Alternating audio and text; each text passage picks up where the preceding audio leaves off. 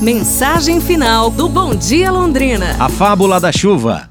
Num bosque encantado, todos os animais estavam preocupados com a seca que afetava o local. A água do riacho estava secando rapidamente e a sobrevivência dos animais estava ameaçada. Decidiram então realizar uma cerimônia para fazer chover. Cada um contribuiria com um pouco de água para o recipiente especial usado para convocar a chuva. O elefante, por ter a tromba cheia de água, despejou rapidamente uma grande quantidade. Enquanto isso, o pardal, com o bico, lançava uma gota. Por fim, o recipiente transbordou e a chuva então caiu. Essa fábula nos ensina que, às vezes, a contribuição aparentemente pequena de um indivíduo pode ter um impacto significativo, assim como a gota d'água do pardal. Não importa o tamanho da contribuição, mas sim a vontade e a participação de cada um. Todos podem fazer a diferença e juntos, mesmo com esforços distintos, alcançarão grandes realizações.